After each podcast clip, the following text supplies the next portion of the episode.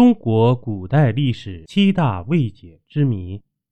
六、建文帝生死之谜。公元一三九九年，靖难之役，建文帝是生是死？他的结局到底怎样呢？当年明太祖朱元璋去世之后，燕王朱棣带领精锐之师驾船擂鼓，从江北南下。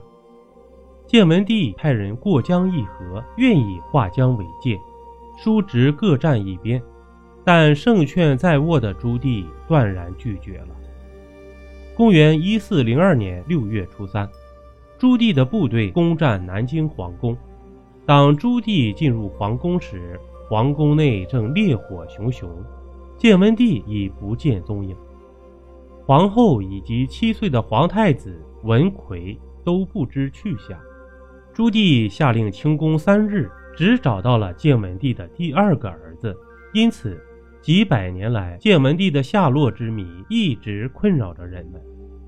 据正史记载，朱棣在宫中找了三天后，遣中使出帝后尸于火中，即从火堆中找出了皇帝和皇后的尸体。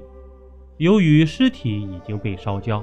因此难以认清到底是不是皇后之尸，但《史记》中依旧记载称，朱棣抚尸痛哭，随后下令皇后之礼仪，隆重安葬了这两具焦尸。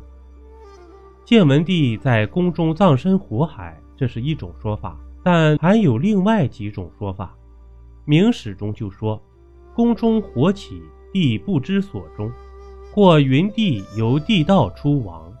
即有人说建文帝从地道中逃走，并记载着这样的故事：建文帝失踪三十九年之后，有一个年已九十的和尚从云南到广西，称自己就是建文帝。当地政府吓坏了，赶紧向朝廷汇报。朝廷派人查出这个和尚并不是建文帝，年龄也不相符合。这个故事的结果并不重要。重要的是其中一个细节，朝廷派人调查，使人感到非常蹊跷。如果建文帝当年已经被火烧死，现在还用得着调查什么吗？之所以还派人调查，显然是朱棣还想看个究竟。而这念头的产生，只能说明他当年对安葬的焦尸的身份存在怀疑。《明史记事本末》中。又有这样的记载：建文帝流浪三十九年后，在明英宗正统二年（公元一四三八年）被人认出，带回宫中。朝廷也不知道是真是假。宫中有个名叫吴亮的老太监，过去曾侍奉过建文帝，便被叫来辨认。建文帝一见就问：“你是吴亮？”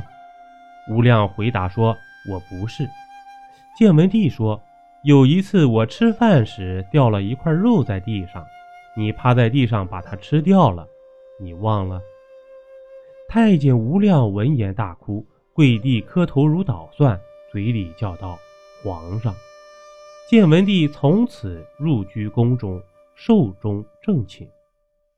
由于建文帝时期的档案史料已被销毁。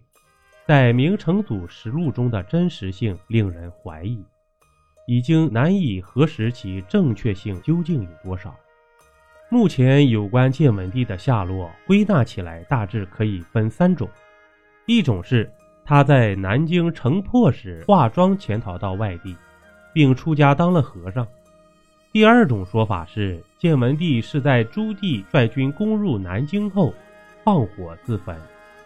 最后一说则告诉人们，建文帝逃到海外去了。本集播讲完毕，点个关注，订阅一下哦，下集我们不见不散。